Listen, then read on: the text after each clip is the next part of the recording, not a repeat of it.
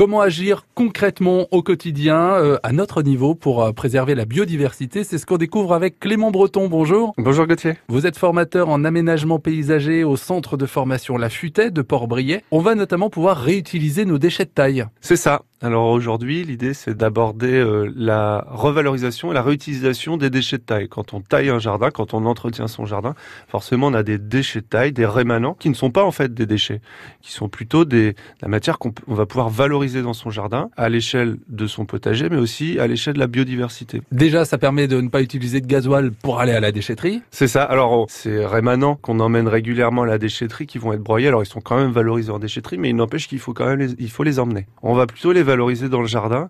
On peut faire avec les déchets de taille, par exemple, des tas de branches dans le fond du jardin. Et dans ces tas de branches, on va encore une fois favoriser la biodiversité. Ça va être un refuge pour les insectes, pour euh, certains petits oiseaux qui vont pouvoir euh, venir se cacher à l'intérieur.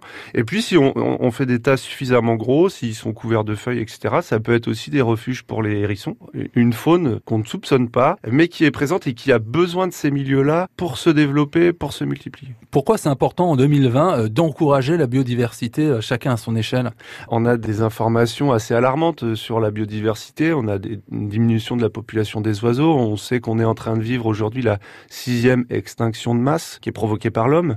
Et donc, euh, c'est à son échelle agir pour favoriser cette biodiversité et à tous les niveaux. Parce que quand on favorise un insecte, on va favoriser aussi l'oiseau qui va le, le manger derrière. C'est toute une chaîne alimentaire qu'on va favoriser. Réutilisez vos déchets de taille, d'ailleurs qu'on ne devrait pas appeler déchets, hein, vous le saurez maintenant, et vous pouvez podcaster cet éco-geste sur francebleu.fr.